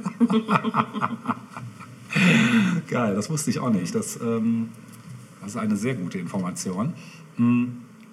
Ach so, dann haben die noch einen extrem schlecht gelaunt wirkenden Butler namens Lurk oder Lurch. Das ist übrigens der, der aussieht wie Frankenstein, also wie Frankensteins Monster, um genau zu sein. Morticia und Gomez rufen ihn mit Hilfe eines Glockenzugs äh, in Form eines Galgenstricks herbei, der mit einem krachenden Gong das ganze Haus erzittern lässt, woraufhin Lurch für gewöhnlich wie aus dem Nichts erscheint und knurrt, Sie haben geläutet. Er ist sehr langsam und wortkarg. In den New Yorker Cartoons war er stumm. Er mag es aber vor allen Dingen klassische Musik auf dem Cembalo zu spielen. Ja, und äh, wen ich auch immer sehr mochte, war der Vetter der Haarige namens Cousin It. Ähm, einfach nur so eine Haar. Ja, Daran erinnere ich mich gar nicht. einfach nur so Haare mit Füßen dran. weißt du nicht mehr? Nee. Super geil. Der, hat auch, der konnte auch nicht sprechen, der hat nur so Geräusche von sich gegeben, hatte manchmal auch eine Melone auf. Genau, der be- besucht die Familie häufig und der ist für sein Allround-Talent und seine Frauengeschichten außerhalb der Familie berühmt. Im zweiten Adams-Film hat er eine Frau namens Margaret und ein Kind namens Watt. Andere Gäste sind noch Morticias ältere neurotische Schwester Ophelia und Morticias Mutter. Und die Adams haben außerdem eine Menge exzentrischer Cousins, die in der Serie häufig erwähnt, aber nie gezeigt werden. Ein Running Gag ist zum Beispiel, dass Morticia oft einen Pullover näht, der eine große Anzahl an Gliedmaßen aufweist. Ja, das exakte Wesen der Adams, das wird irgendwie nie so wirklich bekannt. Die scheinen alle einen Pakt mit dem Okkulten und Übernatürlichen zu teilen. Onkel Fester wird oft als Art verrückter Wissenschaftler dargestellt und Grandma, Grandma als Wahrsagerin und Hexe. Doch die Aktivitäten erklären nicht die ja, anscheinende Übernatürlichkeit der Adams. Die Nahrungsmittel, die sie zu sich nehmen, sind nicht essbar oder sogar ganz und gar tödlich für normale Menschen. Und außerdem gibt es dieses Interesse der Familie so an selbstzerstörerischen Aktivitäten, wie zum Beispiel über Minenfelder zu laufen oder sich von einem scharfen Pendel in zwei Teile hacken zu lassen. Das macht natürlich auch einen Teil ihrer Mystik aus. Ja, das andersrum sind sie allerdings eine sehr eng zusammenhaltende und liebevolle Familie. Das ist das eigentlich das Lustige auch dabei. Ne? Äh, Morticia und Gomez sind eben irgendwie dauerhaft, mh, hängen die aufeinander und es macht Gomez im positiven Sinne wahnsinnig, wenn sie Französisch spricht. Sie nennt ihn manchmal Bubele, worauf er mit dem intensiven Küssen ihrer Arme reagiert. Sind beide sehr auf das Wohl ihrer Kinder bedacht. Und auch alle, wenn sie alle so mh, ja, eine Obsession äh, an Tod, Sterben und anderen barbarischen, makabren Themen teilen, sind die Adams doch keine bösen Menschen. Mm. Und beschränken ihre grausamen Aktivitäten normalerweise auf ihre eigene Familie. In den neueren Filmen wird gelegentlich mit der Idee gespielt, dass die Familie aus satanischen Mördern mit vergrabenen Leichen im Haus besteht und dass ein zu langer Aufenthalt bei ihnen zu einer Art Ansteckung führen kann. Dazu muss man dann allerdings sagen, dass Charles Adams seine Figuren als satirischer Spiegel äh, für die Gesellschaft entworfen hatte und nicht unbedingt als heroische Gestalten oder gar Vorbilder. Die meisten Nachbarn der Adams sind wenig verständnisvoll. Und innerhalb der umgebenden Gemeinschaft werden die Adams als seltsam oder auch gefährlich betrachtet und eigentlich nur wegen ihres Geldes nicht deportiert. Und sowohl die Serie als auch die Kinofilme befassen sich mit Außenstehenden, die versuchen, das Verhalten der Familie zu verstehen, auszunutzen oder gar zu korrigieren und am Ende frustriert oder verängstigt sind dann von den Dingen, die die Adams amüsieren. Und die Adams wiederum stellen genau das Gegenteil dar und sind oft geschockt und verängstigt von den Tätigkeiten ihrer Mitmenschen. Obwohl die Adams oft als eigenbrötlerisch äh, beschreibt werden würden, sind es eigentlich nicht. Und auch wenn sie wenig für Modernes übrig haben, empfinden sie ihren Geschmack nicht als seltsam. Die anderen werden als seltsam bezeichnet. Genau, richtig. Das wird einfach, der Spieß wird eigentlich permanent umgedreht. Ne? Ähm, da sie grundsätzlich davon ausgehen, dass die Mehrheit der Gesellschaft ihn eben teilt. So. Gelegentlich werden in der Serie Gastfiguren gezeigt, die den Geschmack der Adams teilen, was die Existenz einer ganzen Subkultur von Menschen mit denselben Neigungen impliziert. Und dies ist auch äh, in einigen von Charles Adams Cartoons zu sehen. Ja, im Gegensatz dazu empfinden die Adams Dinge wie Gänseblümchen, Pralinen, Pfadfinder, Gelächter und andere traditionell als gut erachtete Werte Eklig, ne? als seltsam, ja. wenn nicht regelrecht verstörend. und dagegen betreiben Gomez, Morticia und Wednesday häufig skurril wirkende Freizeitbeschäftigungen wie Schwertkampf, Duellieren, Bogenschießen und Hinrichtungen mit einer französischen Guillotine. Ja, das erstmal so zu der ursprünglichen Ja. Serie. Soll ich wolltest, mal du, wolltest du mal ergänzen? antworten? Ja, genau, bitte. Mhm. zu den einzelnen Figuren. Ähm, es gibt einige Gemeinsamkeiten, aber auch einige Unterschiede, finde ich. Ja. Also, ähm, bei den Munsters haben wir das Familienoberhaupt, nämlich Herman. Ja, Herman Munster. stimmt, Hermann heißt er, genau. Äh, Genau, der ist 150 Jahre alt. Wie viel? 150. Oh. Äh, 2,23 Meter groß und äh, von seinem Charakter her etwas naiv, kann man wohl so sagen. Ne? Man sagen, ja. Die Mutter heißt Lilly, Lilly Munster. Sie ist über 137 Jahre alt, gebürtig aus Transsilvanien. Und äh, ihr liebstes Parfum ist Chanel Nummer 13. ja. äh, dann haben wir den Sohn Eddie, der ist etwa 10 Jahre alt. Ähm, falls du dich erinnerst, er hat so dunkles, in der Stirn mit spitz zulaufendes Haar. Ja, stimmt, ja. Genau. Reißzähne und kleine Spitzohren. Ein bisschen vampirmäßig Ja. aus. Und äh, es gibt kein weiteres Kind, aber eine Nichte, nämlich Marilyn. Und Marilyn ähm, ist ganz anders als die anderen Monsters. Sie entspricht nämlich dem Schönheitsideal der 60er Jahre, wie auch schon der Name suggeriert, Marilyn. Ja, stimmt, ja. Also halt ne, blond und äh, gewellt liegendes Haar. Und für die Monsters gilt sie als verunstaltet optisch. also so die arme Marilyn. Ja. Und einen Opa gibt es auch noch, der ist 378 Jahre alt Oh, wow. und war insgesamt 167 Mal verheiratet. So, ähm, da sehen wir auch schon einen großen Unterschied zu, den, zu der Adams Family. Die Monsters haben wesentlich weniger prägnante Charaktereigenschaften als die Adams Family. Also ähm, sie sind vor allem äußerlich anders. Während die Adams Family äußerlich eigentlich gar nicht so. Also wenn du dir Gomez anguckst, der Ja. sieht aus wie so ein Clark Gable oder Ja, so. genau, ich genau, sagen, genau. ne? Wie so ein typischer Gangster, Ja. so, so Mafia-mäßig, so ein ganz Ne? bisschen, ja. Also den würde man ja äußerlich nicht unbedingt ansehen, dass sie so drauf sind, wie sie drauf sind. Nee. Bei den Monsters wiederum ist es komplett anders. Sie sehen auch einfach Ja. insgesamt ein bisschen ja, gruselig das aus. stimmt. Ne? Wobei ich meine, Herr Gomez, äh, Quatsch, nicht Gomez, ähm, Fester sieht ein bisschen gruselig aus, halt mit seiner. Das stimmt, Ne? So, das ein bisschen, stimmt. so, so ein bisschen wahnsinnig halt. Ja, ne? ja. Aber Und ansonsten, Sie, sie sieht aus wie der Prototyp, also die Morticia Ja. sieht aus wie der Prototyp des Goth. das stimmt. Aber trotzdem, also ne, sie ist halt eine ansehnliche Frau Ja. und hat halt, halt zufällig ein langes schwarzes Kleid Genau. mit so Tentakeln unten ja, auch. Ja, ja, und so, genau, ne? genau. ja. Hat sie nicht auch, oder ist das bei den Monsters, so eine weiße Strähne? Das ist- das ist bei den das Ist Monsters. bei Monsters, ne? Mhm. Genau. Ähm, auch die Monsters hatten Haustiere, ein bisschen mehr noch als die Adams Family. Die Ja. hatten einen Drachen namens Spot, Ja, eine Fledermaus namens Igor, eine schwarze Katze namens Kitty, eine Schlange namens Elmer, einen Raben und Goldie, der Piranha von Eddie. Das ist sein ganz persönliches Haustier.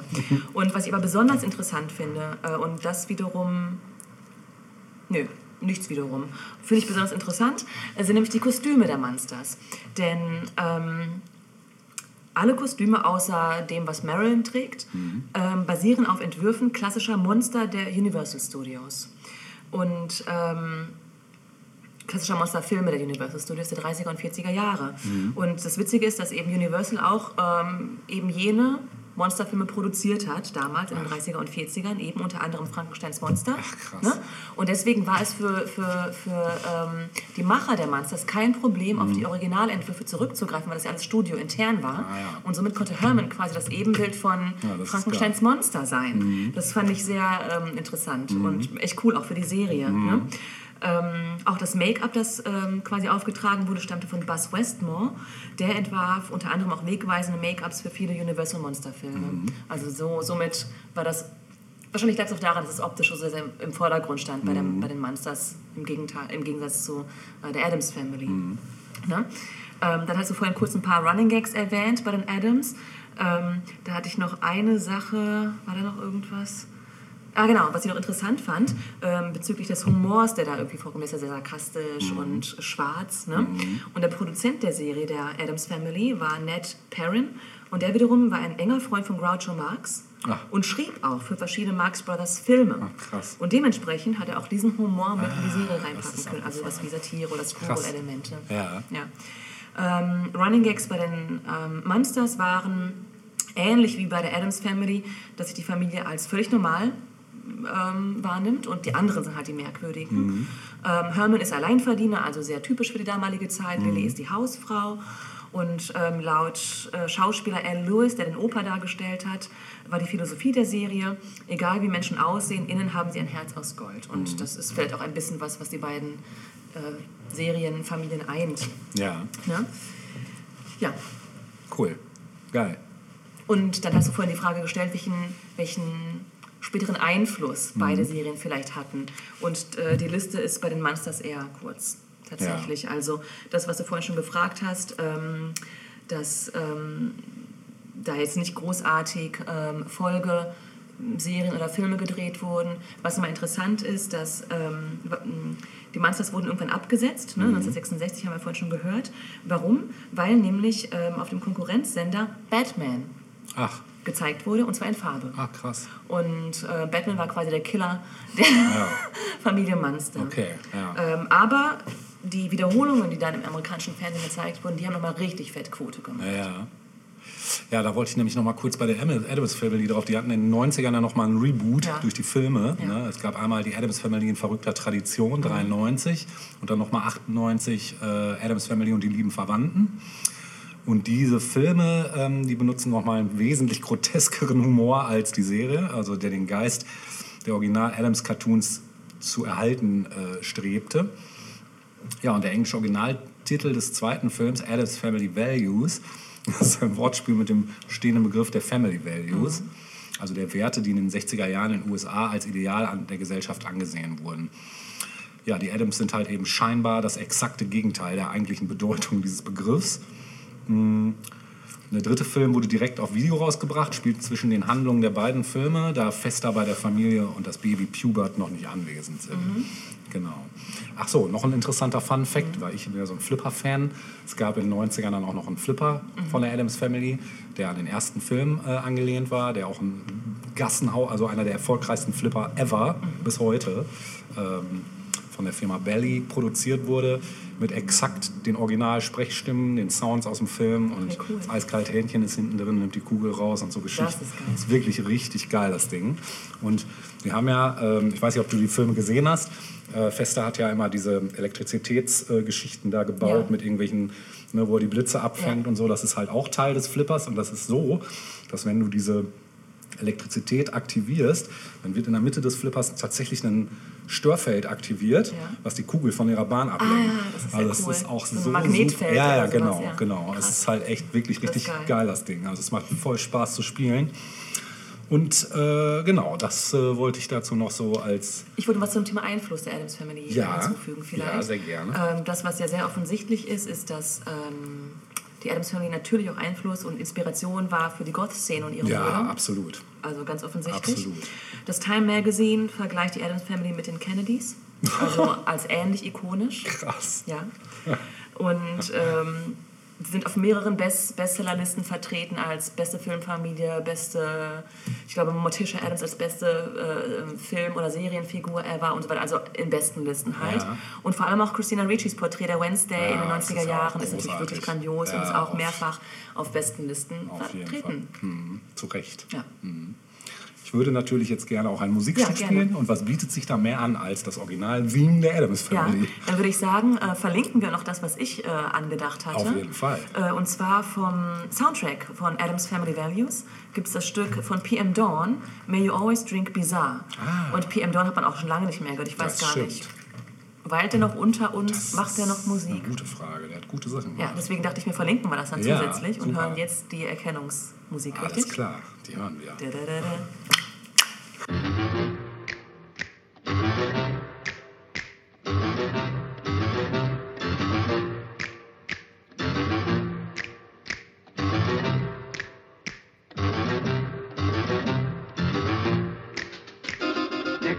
and they're kooky, mysterious and spooky. They're all together ooky, the Adams family. The house is a museum. When people come to see them, they really are a scream. The Adams family. Neat. Sweet. Petite. So get a witch's shawl on, a broomstick you can crawl on. We're gonna pay a call on the Adams family. Sehr schön. Ja, das war doch mal unabgesprochene Über Übereinstimmung hier. Ja, Vorzeigefamilien, wie sie im Buche stehen. Genau, wie man sie heute. Leider nicht mehr hat. Ja, die Trumps wäre vielleicht mal eine Neuauflage oder so. Aber die sind wir Gott sei Dank gerade los. Ja, die sind wir los. Die, die, die, die konnte man wirklich nicht ertragen, die Kollegen. Nee, Das war so eine echte Monsterfamilie. Mhm. Okay, äh, machen wir weiter mit unserem schönen Thema We Are Family Yes. und kommen zu einem Film aus dem Jahre 93, der ähm, auch unter anderem ein Porträt einer Familie ist. Äh, vielleicht hast du den Film auch gesehen, nämlich Gilbert Grape. Ja, sicher. What's Eating Gilbert Geil. Grape im Original. Geiler Film. Ja, ich weiß nicht, ist es. Äh, hast du ihn seither noch mal geguckt oder? Boah, das ist auch lange her. Also das war irgendwann in 2000ern habe ich den gesehen. Ja, ich, ich weiß den- gerade gar nicht, von wann er ist. 93. Ach, von 93. Hm, Da habe ich ihn wahrscheinlich 2000 oder Ende der 90er sogar gesehen. Ich, Ja, ja. Ich habe den, ich glaube, letztes Jahr tatsächlich nochmal geguckt Geil. und er hat nichts von seiner Schönheit eingebüßt. ich. also ist immer noch ein wirklich schöner Film. Ja. Ähm, gedreht von Lasse Hallström. Ne? Ah. Überhaupt war das so eine Phase von Johnny Depp, der hier die Hauptrolle spielt. Mhm. Ähm, die 90er waren einfach seine, seine Zeit. Ne? Also leider ist er jetzt ein bisschen verkommen, muss man sagen. Ja, muss man leider ähm, und auch filmisch gab es da nichts Interessantes eigentlich mehr. Es war same, same immer so ein bisschen bei ihm so in den letzten Jahren. Mhm. Ja, er ist nur so festgelegt auf so Ja, ein paar genau. spezielle Rollen. Ne? Genau. So dieser etwas neben der Spur laufende, obskure. Ja. Äh, Dieses Neben der Spur, ich finde, das gab es auch schon in den 90ern bei ihm. Ed Wood zum Beispiel, ein toller Film. Mhm. Ja, super ne? Film, ja. Ähm, Gilbert Grape ist schon ein bisschen ähm, äh, nachvollziehbarer in seiner Art und er als Figur. Also von Lasse Hals, Hal, Hallström gedreht. Ähm, das Drehbuch stammt von einem Herrn namens Peter Hedges. Der hat nämlich die Buchvorlage auch dazu äh, geschrieben. Also es ist eine Buchverfilmung. Wusste ich vorher auch nicht.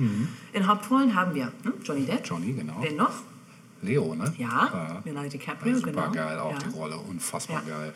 Juliette Lewis, die tolle Ja, Juliette Lewis. stimmt. Krass, auch toll in ja, dem boah. Film. Ja, super. Ähm, Mary Steenburgen, die irgendwie gar nicht mehr so häufig vorkommt, Sagt mir auch nichts. aber auch so ein Gesicht der 90er ist, finde ich. Ja. Und ähm, in der Rolle der Mutter Darlene Cates, die tatsächlich auch gar nicht vorher Schauspielerin war, sondern, aber dazu kommen wir später nochmal, extra für den Film eigentlich äh, Schauspielerin geworden ist. Krass. Ja. Äh, worum geht es in dem Film? Also, Gilbert Grape ist die Titelfigur Mhm. und auch Namensgeber für den Filmtitel Mhm. und ist ältester Sohn einer Familie. Ähm, er ist Anfang 20, lebt mit seinem Bruder Arnie, gespielt von Leo DiCaprio, Mhm. und seinen zwei Schwestern Amy und Ellen und der Mutter Bonnie in einem Ort namens Endora in, in Iowa. Ach, Ähm, ja, Andorra. Was es auch in Europa gibt. Also, ah ja, aber anders geschrieben. Ja, ja, genau. Ne? Mhm. Mit E. Stimmt. Endora sozusagen. Ähm, und dieser Ort ist, tja, so wie man sich auch Orte in Iowa vielleicht ein bisschen vorstellt. Flaches Land, ne? Flaches Land, nicht viel los, Mhm. alles plätschert so vor sich hin. Ein bisschen wie Ostfriesland oder so. Ja. Ähm, der Vater hat äh, sich vor 17 Jahren das Leben genommen, also sie leben ohne Vater. Und seitdem ist die Mutter eigentlich nur noch zu Hause und hat eine wirklich lebensbedrohliche, ein lebensbedrohliches Übergewicht sich äh, angegessen, sozusagen. Also wirklich übermäßig übergewichtig, dass sie auch das Haus eigentlich nicht mehr verlassen kann und nur noch auf der Couch sitzt. Ähm, Ani, der jüngere Bruder, wird bald 18 und hat eine geistige Behinderung. Ähm, er ist insgesamt ein sehr un um- umtriebiger Typ so und klettert gerne auf Bäume und auf den Wasserturm auch regelmäßig. Und dann ist Gilbert gefragt als der große Bruder, der, der immer wieder durch äh, Überzeugungsversuche hinunterlotsen muss, ne? weil sich äh, ja, Ali dadurch auch teilweise in lebensbedrohliche Situationen begibt. Ähm, Gilbert ist insgesamt so ein eher ruhiger und besonnener Typ, ähm, regt sich eigentlich nicht wirklich auf und kümmert sich ähm, um Arnie. Das ist so sein Job. Also er kümmert sich um, um die Reparaturarbeiten im Haus und er kümmert sich um seinen jüngeren Bruder Arnie. Und die Schwestern wiederum haben so den Part der Hausarbeiten übernommen, weil die Mutter das so aufgrund ihrer Kondition nicht mehr ähm, machen kann. Gilbert ähm, arbeitet in einem kleinen Lebensmittelladen und hatte auch den einen oder anderen Freund und guten Bekannten, mit dem er mal einen Kaffee trinkt. Und ansonsten hat er eine Affäre mit der verheirateten älteren Frau Betty Carver. Das ist so sein Highlight, sag ich mal. und auch ihr Highlight. ähm, ansonsten warten sie, als der Film beginnt, auf die jährliche Durchfahrt von Airstream-Wohnwagen, ähm, die sich dort als Clubmitglieder regelmäßig treffen. Also die Besitzer dieser Wohnwagen. und eines schönen Tages lernt Gilbert Becky kennen, gespielt von Juliette Lewis, die wiederum mit ihrer Oma im Ort gestrandet ist deren Auto, das auch einen Trailer zieht, ähm, repariert werden muss. Und deswegen sind sie da eben für einige Tage. Gilbert und Becky kommen sich näher, aber Gilberts Lebensumstände machen es irgendwie schwierig, dass die beiden sich aufeinander einlassen können. Also er wird immer wieder gerufen, gerade auch wenn es um Arnie geht und so. Und ähm, ja, ähm, die Affäre Betty, also nicht Becky, sondern Betty, die ältere Frau, verlässt irgendwann Endora nach dem Tod ihres Ehemannes und spielt dann von daher auch keine Rolle mehr. Ähm, und Gilbert, Arnie und Becky beginnen immer mehr Zeit miteinander zu verbringen. Ähm, ja, sie sind vor allem in der Natur unterwegs und genießen so ja, die Jugend, die sie auch teilen. Ne? Ähm, irgendwann kommt es dann zu einem Vorfall, ähm, der die Mutter dazu bringt, äh, die Couch zu verlassen ähm, und in die Stadt zu gehen. Und da sieht man dann auch, also mh, die Familie lebt eben eigentlich ja, auf dem Land und ist auch durch dieses Haus relativ geschützt. Auch die Mutter ist geschützt, ähm, aber als sie sich dann aufmachen in die Stadt, merkt man dann eben, dass das Äußere der Mutter doch äh, alle Blicke auf sich zieht. Ne? Und dann auch Arnie als Junge mit einer geistigen Behinderung, die man ihm auch ansieht in seiner Art. Ne? Also plötzlich sind diese, äh, sind diese Familienmitglieder komplette Outlaws ne? in diesem Stadtgefüge. Ähm, aber auch das bringt erstmal diese Familienwelt nicht ins Wanken. Ähm, eines Tages aber kann Gilbert dem Druck dieser großen Verantwortung, die er auch für die Familie trägt, nicht mehr standhalten. Und mehr will ich dazu erstmal nicht sagen, denn der Film soll auch noch angeschaut werden. Ähm, ja, der Film wurde im Dezember 93 veröffentlicht, eingeschränkt erstmal und dann im März 94 landesweit ähm, gezeigt. Der Film gilt finanziell als Kassenflop. Echt? Mhm. Krass. Wundert eigentlich, ja, wobei ich das gar nicht so verwunderlich finde. Es war halt kein Blockbuster, Nee, ne? auch in nee, seiner klar. Art nicht. Nee, Also es nee, ist ein sehr nicht. ruhig gefilmter Ja. Film. Ähm, ja, Leo haben wir gerade schon kurz erwähnt, also eine Performance, wie man sie nur selten erlebt, muss man sagen. Eigentlich Ähm, hätte er dafür schon einen Oscar kriegen müssen. Absolut, Ja. Ähm, das ist Wahn- Wahnsinn. Ja. Also Also absolut man, man, Wahnsinn. man, man denkt tatsächlich, wenn man ihn nicht kennt, dass er tatsächlich Eine geistige eine Behinderung geistige hat. Hat. Ja. Ja. Also, ja. Aber es ist auch nie too much. Nee, Also es, es, es ist nie, dass du denkst, oh Gott, jetzt wird es aber hier ein bisschen Mhm. äh, wird in die Klischeefalle irgendwie gegriffen oder so überhaupt nicht. Also es, wie du schon sagst, man denkt wirklich, er hat diese Behinderung. Ne? Ja. Ähm, Leo war dementsprechend natürlich auch für, für den Oscar nominiert und auch Ach, für den äh. Golden Globe, glaube ich, auch. Ja. Äh, hat aber skandalöserweise diesen Preis nicht bekommen. Der ging an Tom, Tommy Lee Jones in dem Jahr. Ah, okay. Und Weißt du, für welche Rolle? das weiß ich nicht. Okay. Das, das weiß ich Nee. nicht. Ja, weil ich meine, der ist natürlich auch eine Nummer. Esther, ja, aber ich glaube, es war irgendwie ein Film, der mir jetzt irgendwie, wo du jetzt nicht sagst, Ah, okay. boah, oder so, ne? Okay. Mhm. Ja, verdient haben sowas ja alle irgendwie. Ne? Ja, klar. Aber das war schon, das war schon auch ein kleiner Skandal, muss man sagen, Mhm. weil da wirklich auch viele mit gerechnet hatten, dass Leo den Preis Mhm. bekommen würde oder, oder große Filmpreise. Das war nicht so. Und dann war ja auch wirklich ja fast jahrzehntelang, muss man sagen, war Leo ohne, Ja. ohne seinen Oscar-Gewinn Ja, ausgekommen. ja. Ne? Bei Erst dann einigen anderen hier. Filmen, wo Bitte was? Absolut, meine, total. ja, gibt ja einige, wo man ihm hätte einen verleihen können. So. Ja. ja. Ähm, ja, was macht den Film so sehenswert, gerade insbesondere auch bezogen auf diesen Aspekt der Familie? Ähm, die Figuren in diesem Film sind total menschlich dargestellt, Mhm. also allesamt. Ne? Ähm, aber gerade auch Personen oder Figuren, die sonst vielleicht in Filmen schnell mal klischeehaft dargestellt werden, wie die übergewichtige Mutter. Mhm. Sie ist halt nicht nur einfach nur übergewichtig oder stark übergewichtig, sondern auch eine Frau mit einer Geschichte und Mhm. auch mit vergangenen Enttäuschungen, die, dazu- die dazu geführt haben, dass sie eben so massiv an Gewicht zugelegt hat, Mhm. zum Beispiel. Also es wird so ein bisschen, es ist ein runder Charakter einfach. Mhm. Genauso Arnie, ne? der ist nicht nur geistig eingeschränkt, ähm, ähm, sondern auch, also es wird auch mal gezeigt, dass er auch manchmal nervig sein kann für die Familie. Ne? Mhm. Ja, ja. Also weil er einfach Angewohnheiten hat, die auch echt reizen. so. Ja. aber er ist gleichzeitig auch total liebenswert und lustig Mhm. und ein fester Bestandteil und auch wichtig für die Familie so, ne? Ähm, oder auch Gilbert, der nicht nur verantwortungsbewusst und genügsam ist, sondern auch durch Becky dann so seine verletzliche Seite irgendwie zeigt und auch seine jugendliche Seite, weil Mhm. er ist halt erst Anfang 20, hat aber die Rolle eines Familienoberhauptes Ja, viel sozusagen. Verantwortung, ne? Genau.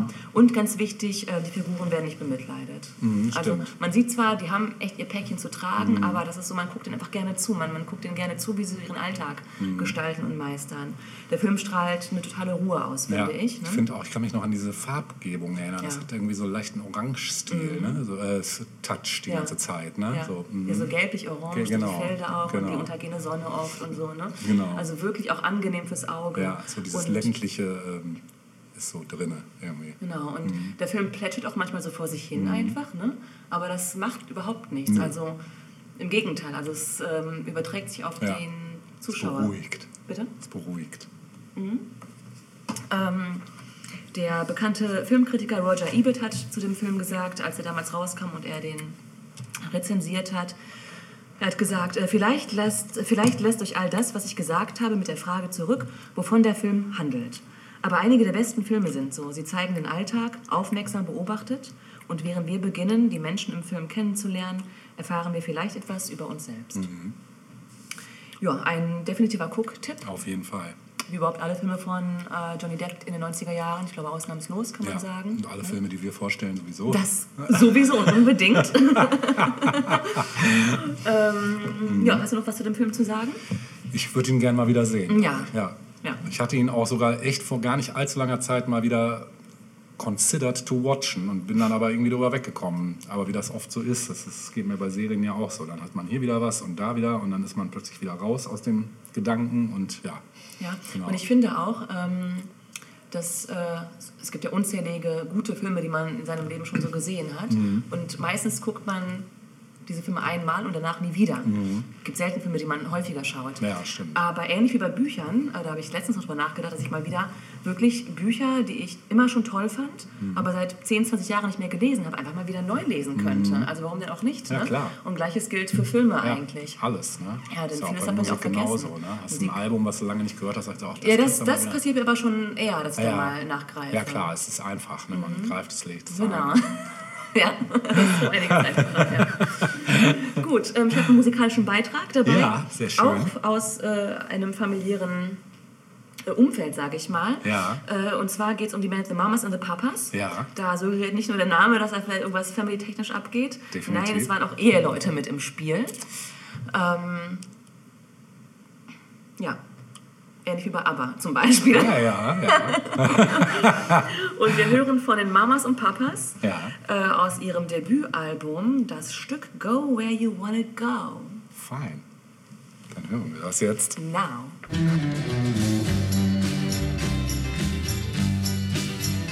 You gotta go.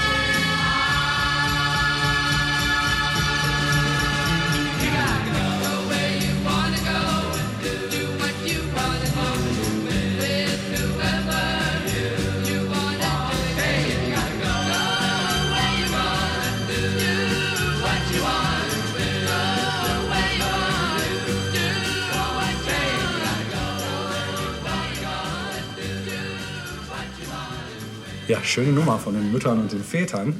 Ähm, kannte ich nicht. Wieder was Neues kennengelernt. Dann wirst du jetzt vielleicht oder ihr alle vielleicht was kennenlernen, was ihr so in der Konstellation wahrscheinlich auch noch nicht gehört habt. Setzt natürlich auch voraus, dass man das Original kennt, denn wir hatten lange eine Rubrik nicht in unserem Podcast und das ist die Rubrik Mashup des Monats. Mashup des Monats. Das konnte man, dachte ich mir, jetzt mal wieder, mal wieder aufwärmen, das Ganze.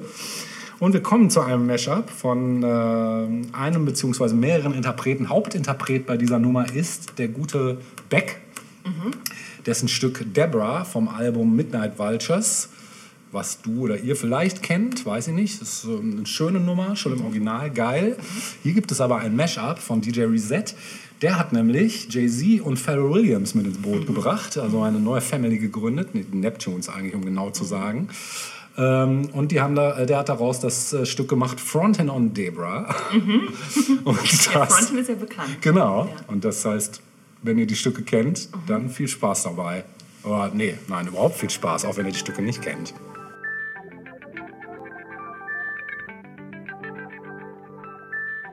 Don't wanna sound full of myself or rude, but you ain't looking at no other dudes, cause you love me.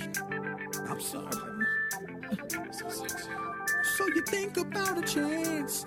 You find yourself trying to do my dance, maybe cause you love me. Uh, you do it well. So then we try. Singing it slow down because you weren't used to how fast we touched.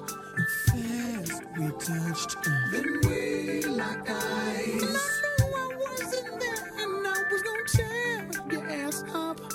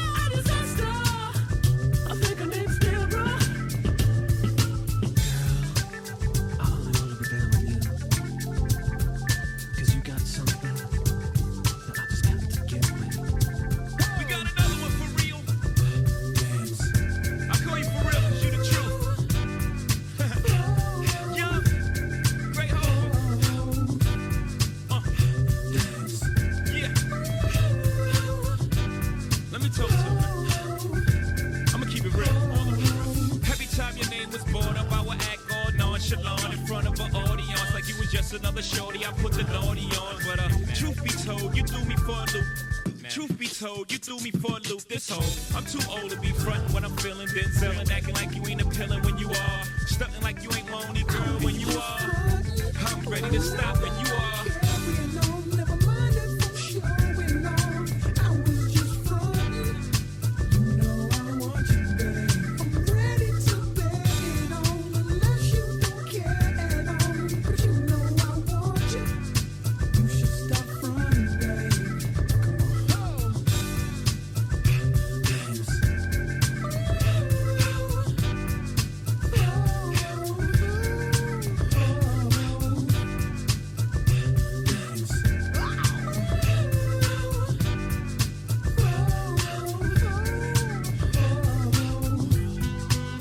practice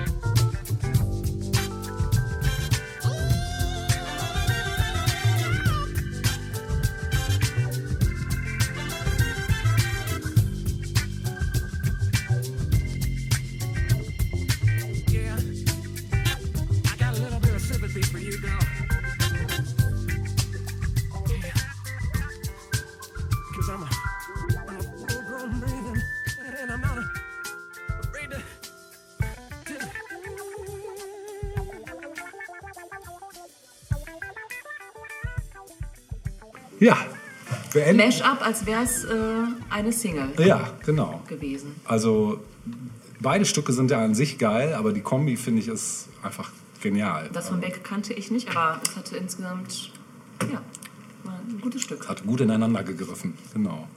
Ja, und mit diesem Mash-up verabschieden wir uns mal aus dem ersten Teil. Ne? Mhm. Wir sind erstmal durch Für heute. und kommen mit den Familienaffären nächste Woche wieder. Genau. Und sagen Tschüss. Tschüss.